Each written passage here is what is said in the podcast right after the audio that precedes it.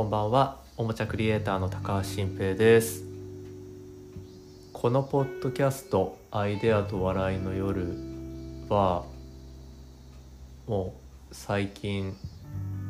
仲のいいお友達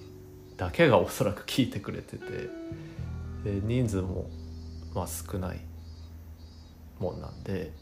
結構毒を吐いたりとか「おいこれ公共の電波に載せていいのか?」っていうことをそういうエピソードを言ったりする感じになってきたんですけど、まあ、面白いから引き続き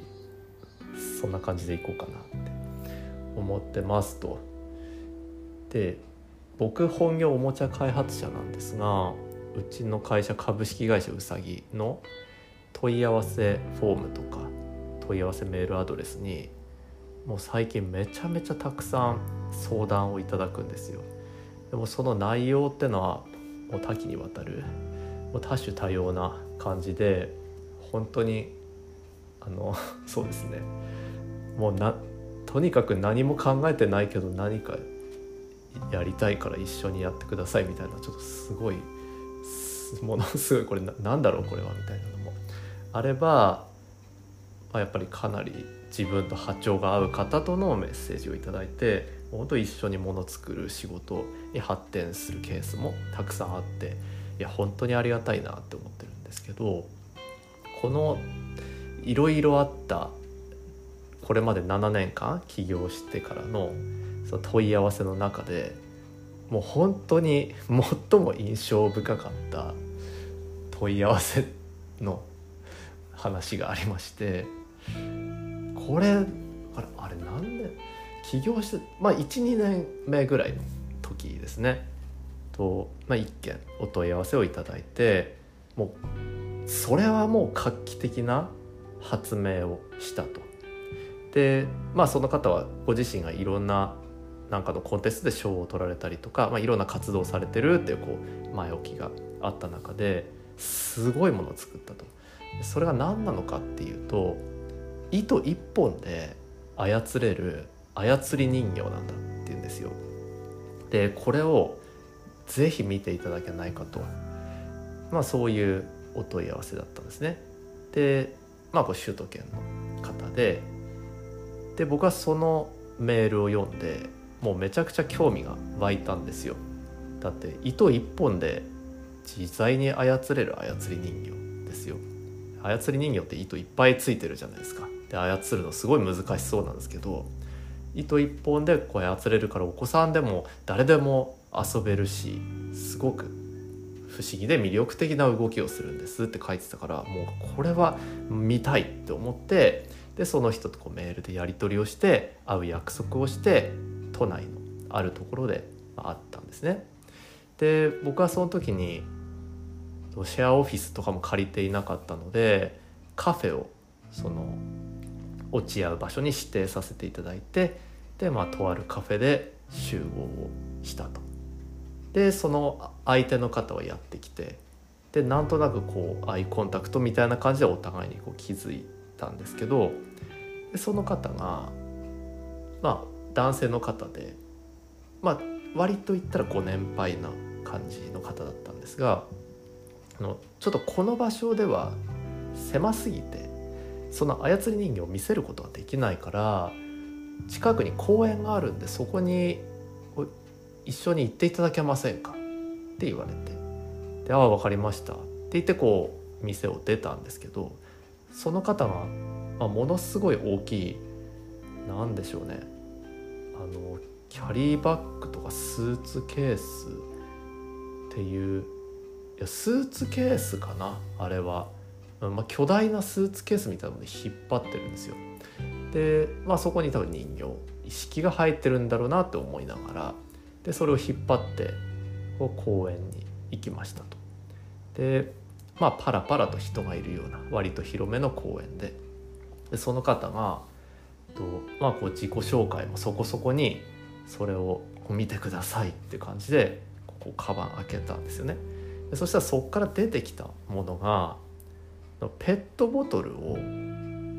こう組み合わせて切ったりなんかくっつけたりして作った半魚人の形の、まあ、人形っていうか、まあ、まあそういう造作物で銀色で塗ってあるんですよ。でペットボトルっていうのはまあ言ったら 500ml のあのよく自販機で買うペットボトルのパーツもあればあの2リットルとかのあのウーロン茶とか入ってそうなあのアクエリアスのでかいやつみたいなああいうのもこう合わさってるみたいな感じででそれがこう糸でこう関節がつながれててっていうような感じで、まあ、針金とかもあったのかな、まあ、ちょっとちゃんとは分かんなかったんですけど、まあ、そのちゃんと見るっていうよりもまず驚きでちょっとその冷静にそれを見れなかったみたいなとこでそれが半魚人だったかも分かんないですけど多分半魚人なんですよヒレとかついてたしでその銀色のやつなんですけど大きさが絶対に1メートル以上はあるんですよね。うん、でまあそのお子さんも遊べるとは言ってたけどまあそのそいつそのものがすでに1メートル以上あると。で確かにその糸があの頭か首かなんか分かんないけどその上の方にこう1本だけ釣り糸がついてるんですよ。でじゃあ今からこれをあの動かしますねでその方が言ってでその糸を持ってそれをなんか振り回すでもないんだけどこう糸の上をつかみながらこうなんかぐるんぐるんってなんかこう回し始めたんですよ。でそしたらその人形がとななんて表現したらいいんだろうなもう、ま、デロンデロンみたいな感じでこう暴れ回るんですけどちょっとまあそういったねペットボトルつなげて作った大きい人形に糸つなげて軽く回したらどうなるかって頭の中で想像してみていただきたいですね。でそれがこうブルンブルンってその、まあ、おじさんがこう回してるやつでこう人形が回るんですけど今皆さんが頭の中でそれを想像していただいたとしたらその動きと100%一緒だと思います。何の意外性もないですよ。で人形がこう関節がね糸かなんかつながれた人形がこうバランバランバランみたいな感じで暴れたと。でどうでしょう？って言うんですよ。ででまあ僕はそのやっぱりねおもちゃの量産プロダクトを作ってそれを売るっていう、まあ、そういった仕事なんででそれまあ言ったらまあ工作でまあそこはでもいいでしょうと100歩譲って。うん、だけどそれただ糸をつなげたペットボトル振り回してるだけだからうんでで僕はちょっとなんてコメントしようかって思ったんですけど当時やっぱり今よりもさらにさらにすごくピュアな気持ちであったんでその方がもうそれを世界中で大ブレイクするみたいな感じの勢いのメールだったんでそれに対してすごくちゃんとしたコメント言っちゃったんですよね。まあ、まずこれあのペットボトルですよねみたいな。でこれをじゃあと、まあ、これ工作だからこの大きさでできたかもしれないけど量産品で作ったら何だろうプラスチックで作るのかちょっと分かんないけどこの大きさで作ったら、まあ、おそらく1つ34万いやそんなんじゃできない気もするしでも手作りで売るってなっても結構ちゃんと作らないとペットボトルみたいな素材だったらこうぶつかって怪我する恐れもあるし危ないしとか、まあ、そういうなんかまっとうなことをこう言いながら何言ってんだろうって自分で思いながら、うん、でもそもそも動きこれただ振り回してるだけですよねみたいにまあとうとう言っちゃうみたいな感じででこういろいろま言ったんですよ。まあねわざわざ来てくださったわけだしそれに対してこうコメントをねするっていうのでそしたらその方がもう明らかにこう落ち込んでうなだれてるんですよ。で「はあ申し訳ない」みたいにこう謝り始めて「いやこんなこのプロの方にこれだけお時間いただいてでこれだけのアドバイスいただいてで私は本当になんかそういうなんか至らないものをこうお見せしてしまってでいろいろ不勉強な点もあったんだけどこの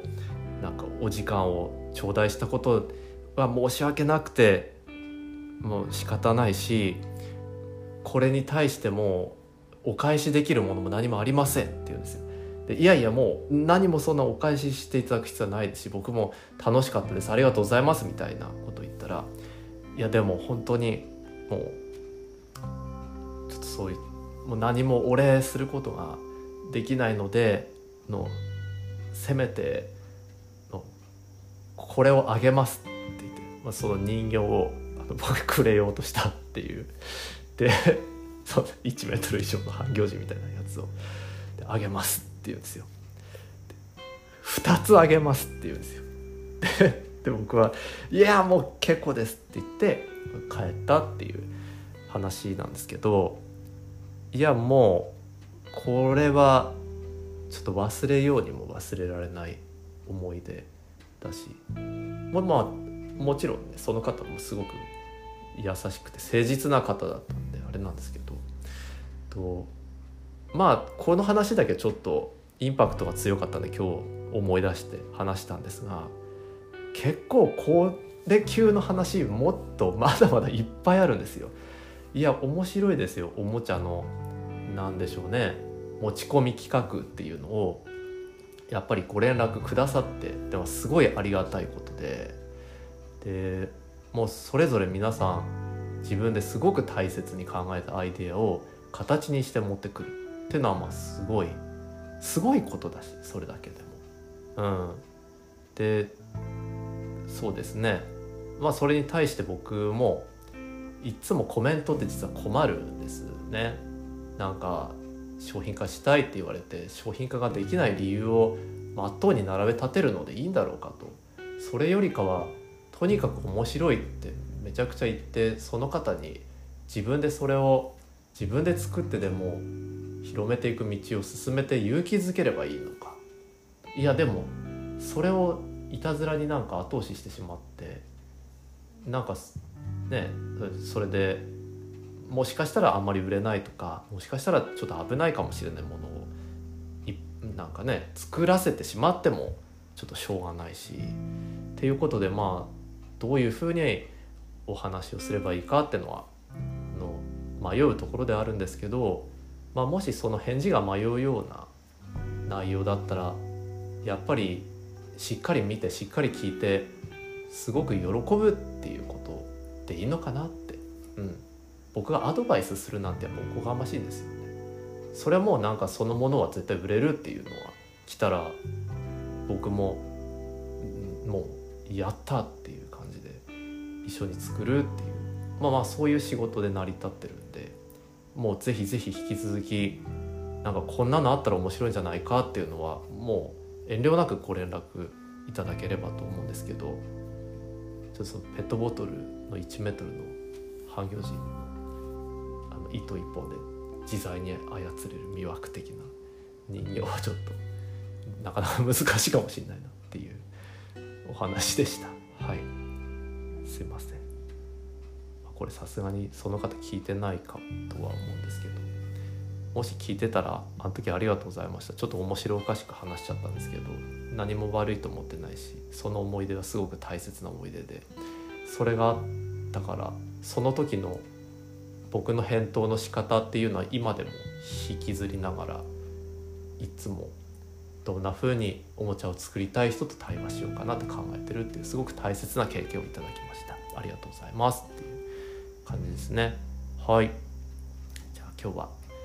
この辺でおやすみなさい。